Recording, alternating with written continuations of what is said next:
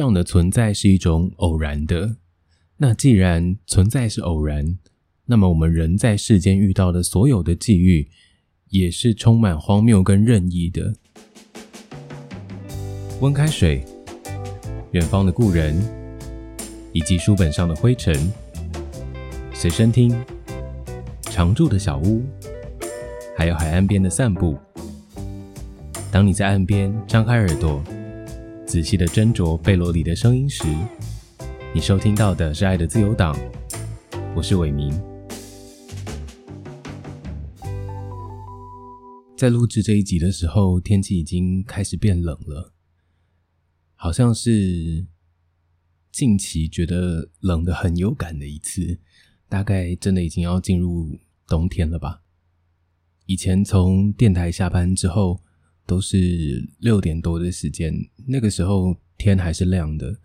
不过最近呢，到了五点之后，整面天空已经换上了黑色。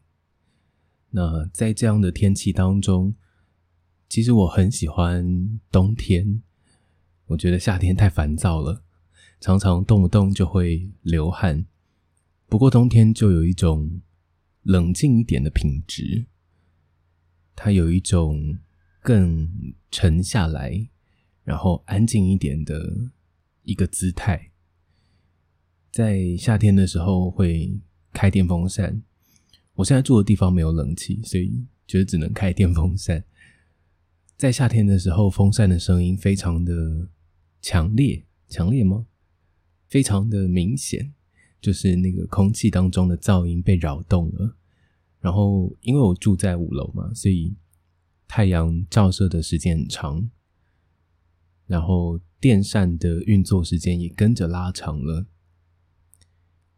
我住的地方不只有一台，我我们家好像有一二三三三四台电风扇吧。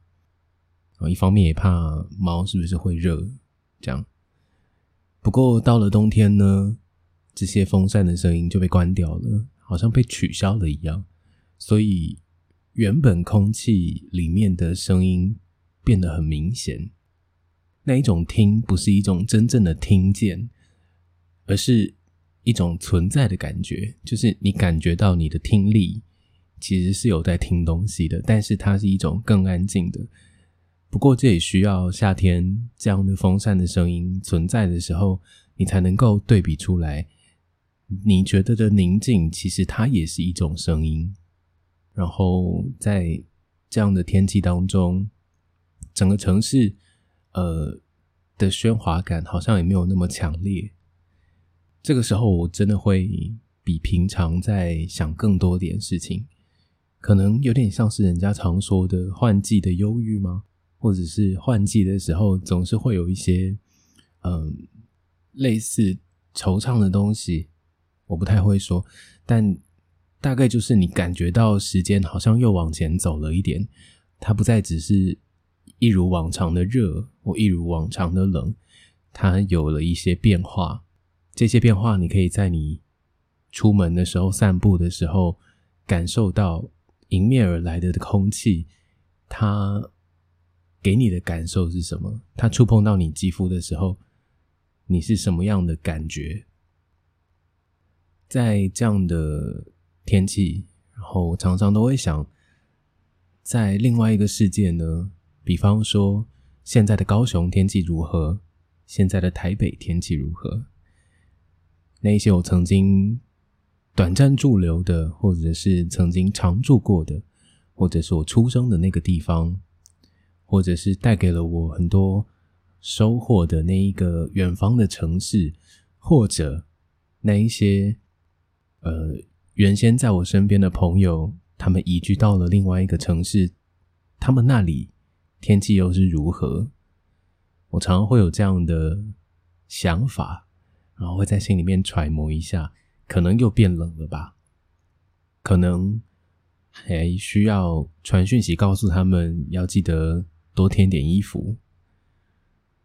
在我前一阵子，应该算是去年吧，去年看的一系列的书当中，嗯，我最喜欢的。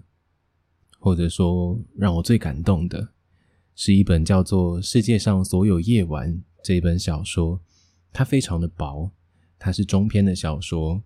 那作者呢是池子健，池子健他出生于呃中国最北端的黑龙江省的一个北极村这个地方，他长期也就生活在哈尔滨市哦。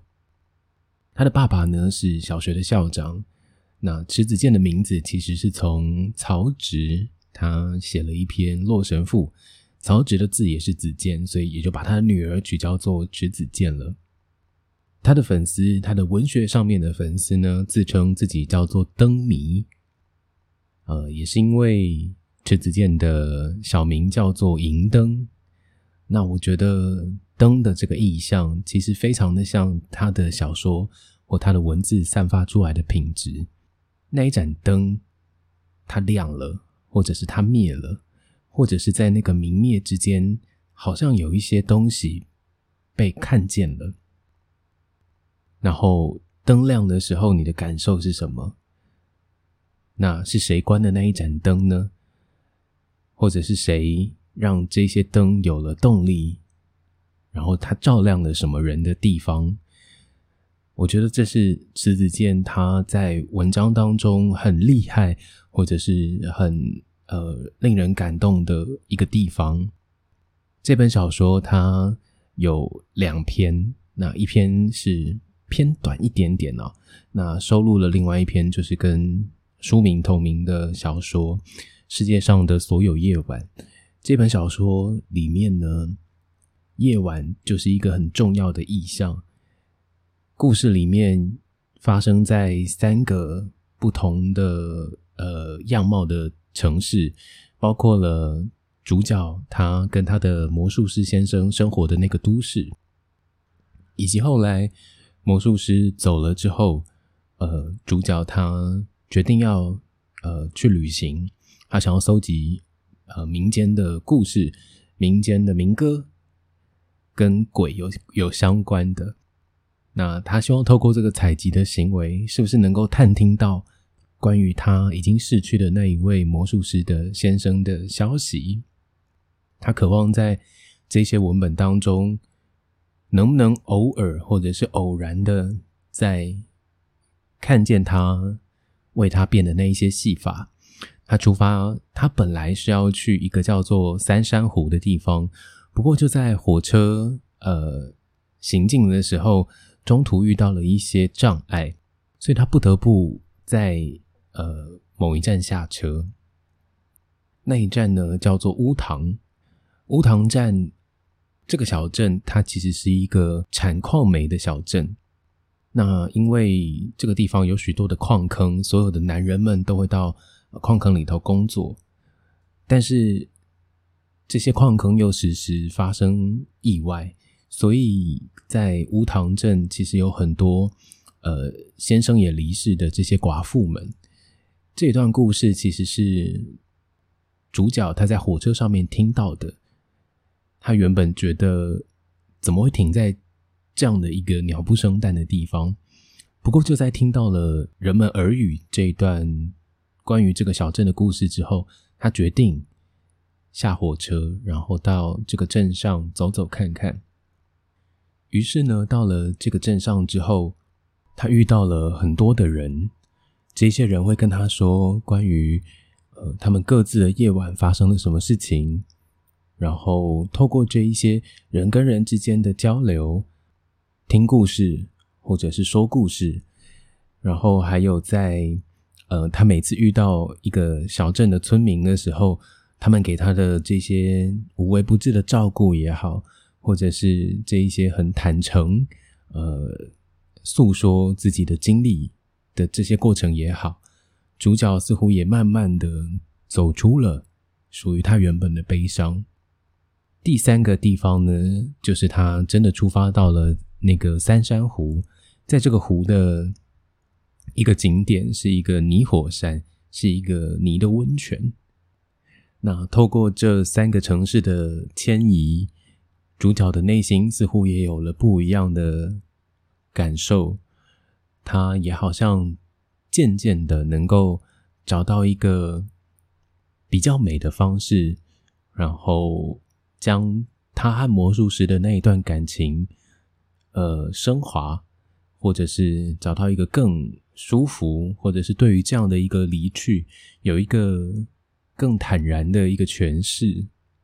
而当初池子健想要写下这本小说，其实是因为在零二年的时候，她自己的丈夫也离世了，所以在这样的悲伤当中，她几乎不太出门，她总是待在家里。在家里面，有一天在看新闻的时候，他看到了新闻报道矿灾的难事，然后他说。虽然我沉浸在丧夫的伤痛当中，但是我意识到生活对那一些矿难遇难者的家属是那么的不公平。即使在哀痛面前，他们还面临着赔偿的官司。他想到，他现在生活没有太多的烦恼，或者说他的维持他的生计是无余的。他可以这样放心的在他的被窝当中去想念他自己爱的人，但是。对于那一些在矿难当中的呃丧夫的那些女人来说，他们连这样的时间，或者说生活还有一个更大的磨难在面前等待他们，甚至是他们还有的孩子，该给这些孩子一个怎样的未来？当家里面的最主要的收入都呃消失了之后，所以。生活上的贫困，或者是在情感上的那样的一个时间上的压缩，是非常的呃，对于这些人来说是有一种不公平的。那在那个时候，池子健也就觉得自己的哀痛在这些女人面前似乎是微不足道的。不过，我想伤痛这件事情，它无从比较，它也没有办法。用一个标准说，呃，你的伤痛更有价值。不过，我觉得如果能够从嗯这样的，不管是生活上的体验，或者是在阅读上面的经验，你可以看到人的心，他的承受耐受力有多么的强大。你看到有人能够做到这件事情，于是当你回到自己的痛苦的时候。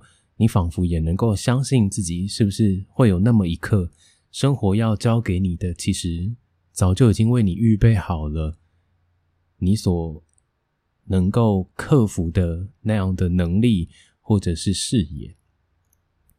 她的丈夫是在零二年去世的，小说是在零五年的时候写好的。她想要用这本小说来纪念她自己的情感，所以也就写了北方煤矿地区一个。嗯，寡妇的哀痛，还有普通女性的生活悲剧，在这本书当中，其实也没有太刻意的描绘死亡，它具体是多么的站立。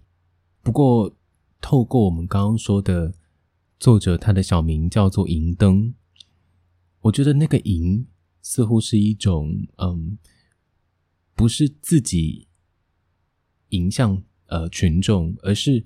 他把他手上的这一盏灯，呃，送到那一些可能还在黑暗当中的人。这个银是一种往外的动作。那他把这些光亮送到了那一些人的身上去。所以，作者的文字其实是相当细腻的，然后充满人味的。这一些人的对话有多温暖，或者是有多有多深刻。对应出来的，其实也就是死亡这件事情有多么的令人恐惧。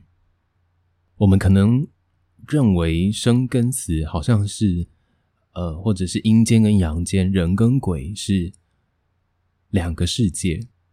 但是在传统的，呃，我们刚刚说故事当中的主角，他要出发去采集民歌嘛，哈，呃，在民间的叙事。或者是在这一些呃流传的故事当中，其实他在说明的，或者是他想要揣摩的事情是，其实死就是生的一种延续，它只是进入生命的另外一道一道门而已。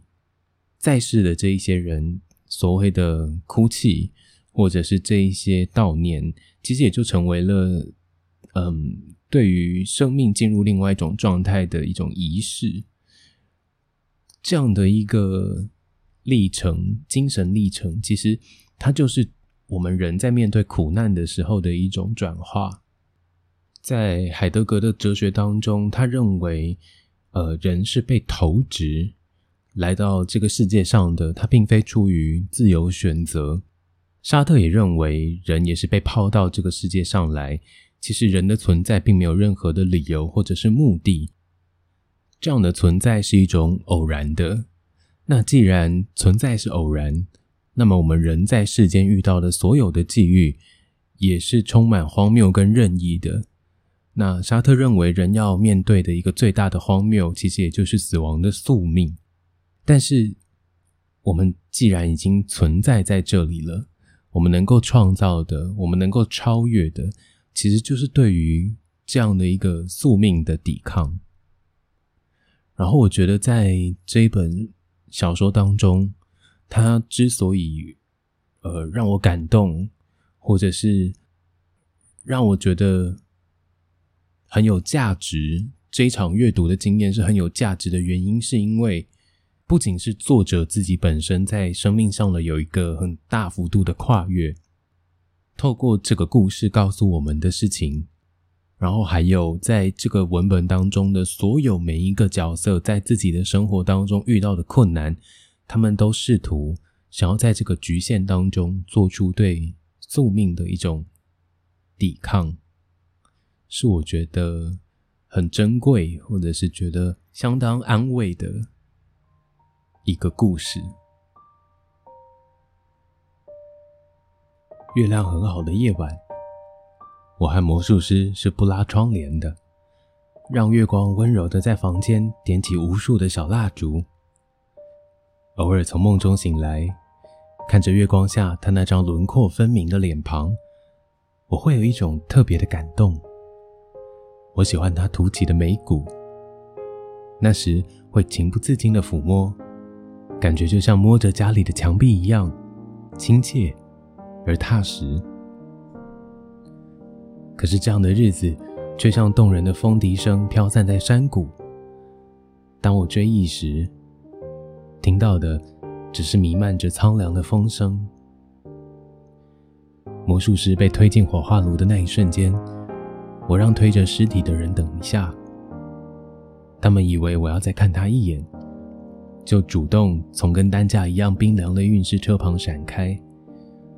我用手抚摸了一下他的眉骨，对他说：“你走了，以后还会有谁陪我躺在床上看月亮呢？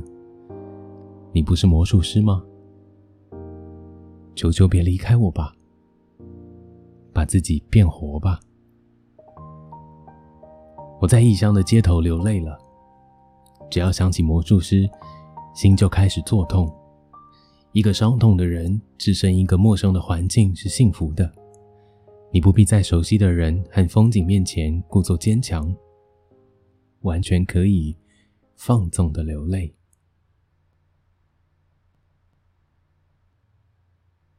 我其实很好奇，自己老了是什么样子。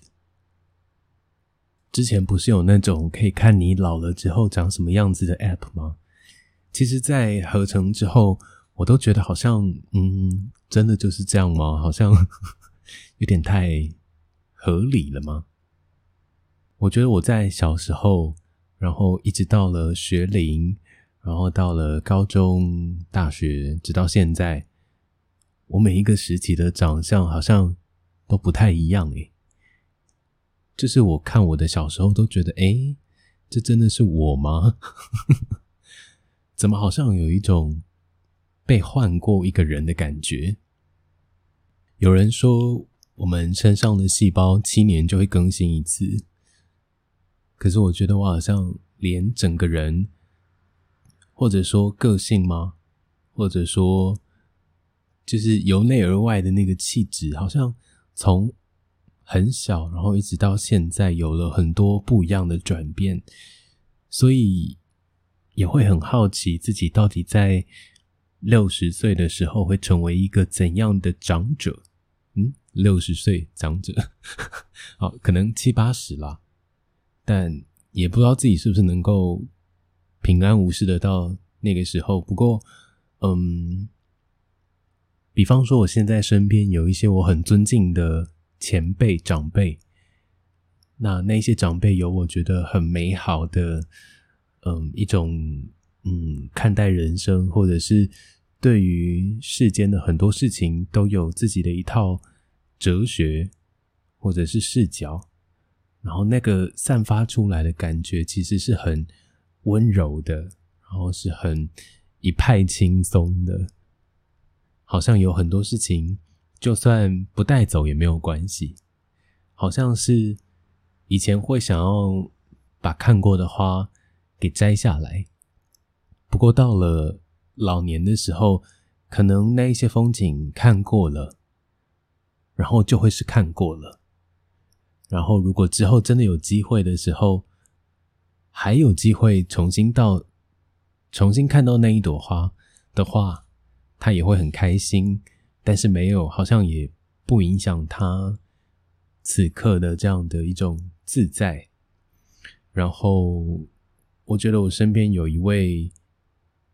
就是给我这样感觉的一个很照顾我的、很照顾我的大大姐，是说大姐吗？因为我觉得她其实很年轻，就是心态上并不是那种故作要跟年轻人就是很靠近啊，或者是嗯，就是 我这样是不是会攻击到很多人呢？不行不行，我现在不能这样。嗯，总之我就是很仰慕嘛，或者是很向往，当我自己也到了那样的年纪的时候，能够有这样的气质。那这位我都叫她石姐啦，石头的石，师姐，师姐她在呃高雄的开了一家店，叫做乙木，呃乙是甲乙丙丁的乙，木是木头的木。那乙木指的就是，嗯，比较柔弱，或者是枝叶比较没有那么强强悍、强壮的一棵小树木。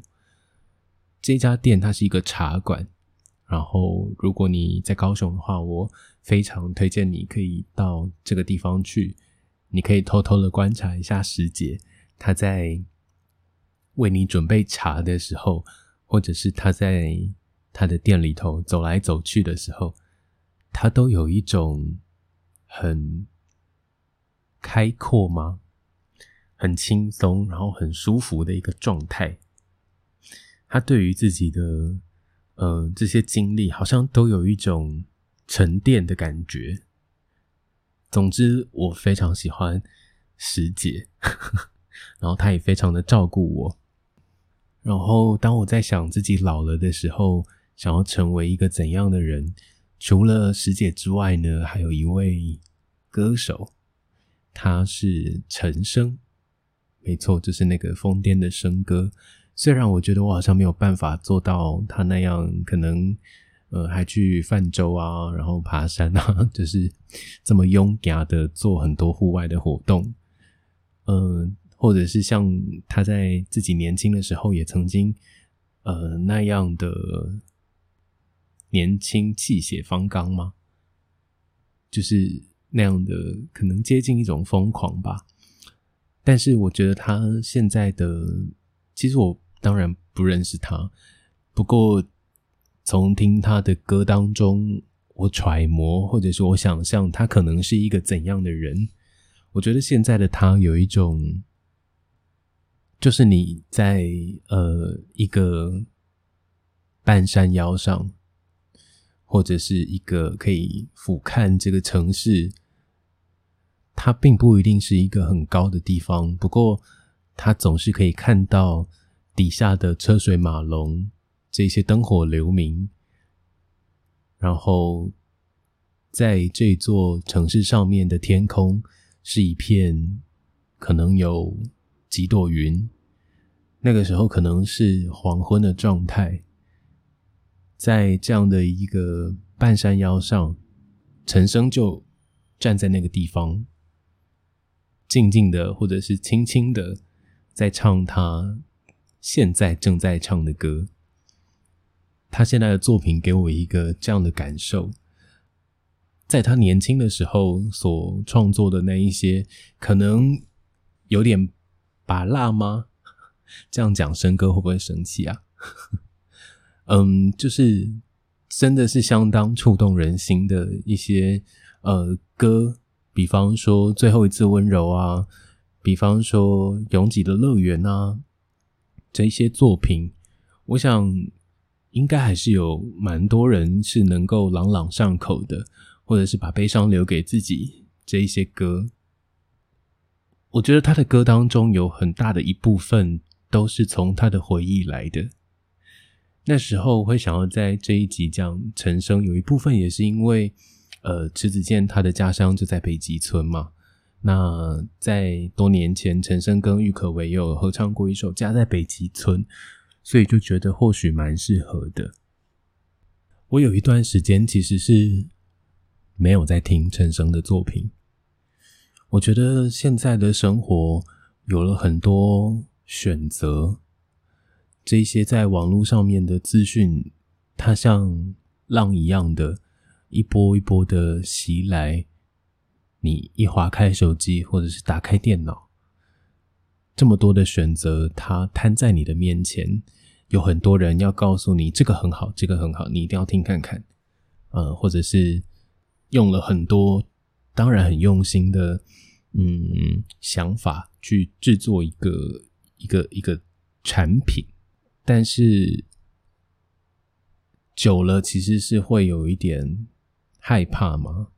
或者是有一点迷失？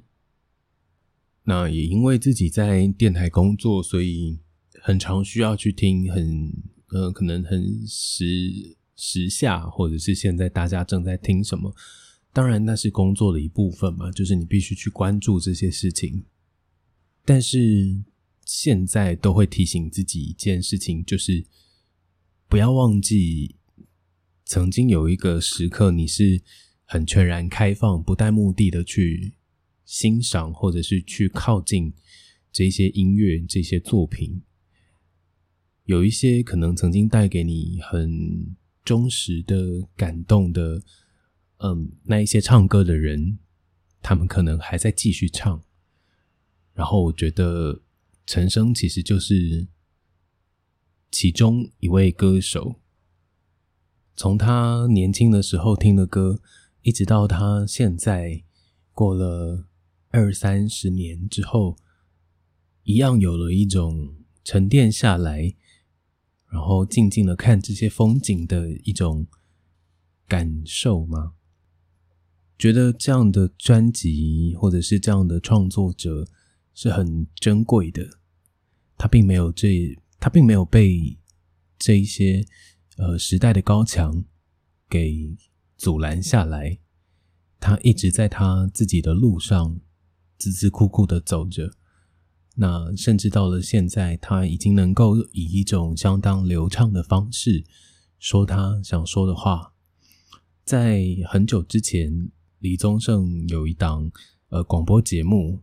那他曾经在呃节目当中的一个企划单元叫做“不负责任乐评”吗？好像是他就有说过陈升的作品。他说陈升的歌词其实是嗯比较叙事性的。那他不为了一个旋律而写，听陈升的歌必须要整首歌听完，或者说，我觉得应该是。整张听完，然后这样的东西会更完整一些，你能够更全面的去感受这张专辑，他想要告诉你一些什么事情。那么在听呃或者是在做这一张呃这一集的时候，我还有看了一本书，叫做《我喜欢私奔》和陈升的歌。那这首这这本书是呃一个哲学的教授写的，那他用了他自己的专业跟陈升的作品做了很多的诠释。那当然，作品在脱离了作者本身之后，很多东西就是跟听众有了更多不同的交流。那这本书其实我觉得相当的好看。在这本书当中，他有说到清末的一个诗人，他叫邝周颐，他在《汇丰词话》当中说了，呃，写了一句：“无听风雨，无听江山，常觉风雨江山外有万不得已者。此万不得已者，即词心也。”就是写词的人，他可能在写风，在写雨。在写这些景色，但在这些景色底下的这个熙熙攘攘的人间当中，是有万不得已者的。这个有很多可能在呃生命或者是在宿命的碾压，或者是在审判面前，有很多说不出来的，有很多压抑在心里面的，或者是急于爆发的。这一些心情，这一些万不得已者的这些内容，它就是写词的核心。那我觉得陈升在写这么多歌之后，其实如果你真的有机会的话，真的要把陈升的歌后来的这一些歌，你可以去找找看歌词。我想把它当成一个散文来看的时候。也一样会有很多收获的。陈升当然也写书，在他一本叫做《九千九百九十九滴眼泪》的这一本散文集当中，他有说：十九岁那年，我学会了很多东西，学会了经营自己，学会了欺骗，学会了抽烟，学会了细数人行道上的红砖，学会了喝酒，学会了将面具安放在自己的脸上，学会了放逐在这个诱惑之城时。如何应付那种无以名状的心慌？当然也学会了如何去包扎自己的悲伤。那我相信，在经过这么多人生的历练之后的陈升，他现在所面对世界的这个姿态，其实是一个一幅很美的画面。那当我们用耳朵去聆听他这个作为一个创作者，将他自己的生命给分享。或者是给描绘出来的这一些声音的作品的时候，我想我们是有很多方法可以抵抗这个时代的一些浪潮，然后给自己更多安静的时间去想一想自己的生活，嗯。我的枕畔放着一个电动刮胡刀盒，这是魔术师的。他在的时候，我常常在清晨睡意朦胧时听到他刮胡子的声音。那声音很像一个农民开着收割机收割麦子。他永别我后，我将他遗落在枕畔的几根头发拾捡起来，珍藏在他变魔术用的手帕中。而这个剃胡刀槽盖里。还存着被他碾成了齑粉、没来得及清理的胡须。我觉得那里仍然流淌着他的血液，所以也珍藏起来。在每一集《爱的自由党》广播的资讯栏底下，都会有一个连接，叫做“海是什么颜色”。那当然，他一开始的起心动念，或者是这个计划的想法，就是来自。呃，张惠妹的那一首《听海》，那我觉得这个“听”还有“海”的意象，就跟广播的这个贝罗的形象相当的符合。在歌词当中有说：“嗯，写信告诉我，今夜你想要听什么，还有海是什么颜色。”那广播希望透过这个活动，能够嗯搜集，或者是想要听一听。呃，可能正在聆听广播的每一个人，他们的生活可能有了什么样的变动、起伏，或者其实是很平安的度过了这一阵子呢？想要知道在这些生活的嗯每一条不同的轨迹上面有了什么不同的故事，所以就有了这个活动。那也欢迎大家去上面就是点击链接看看。有一位在二零二一年十月十八号的下午九点零八分四十八秒投稿的朋友，他说：“最近的生活随着上海渐凉的天气也舒适了起来，一直都很喜欢冬天多于夏天。站立工作的四十多个日子当中，在小小的两个饭店房间，总共活了将近一个月。”原先高涨的能量也下降至趋于正常，对于之后的生活仍有期待，也期待冬天。其实我也是一个在开头的时候有说我很喜欢冬天的那个气氛，还有空气当中的味道。那与其说喜欢冬天多一些，不如说，呃，喜欢那一个换季的感觉。好像生活了有了一些被推进，或者是能有一些不同的变化，在悄悄的发生。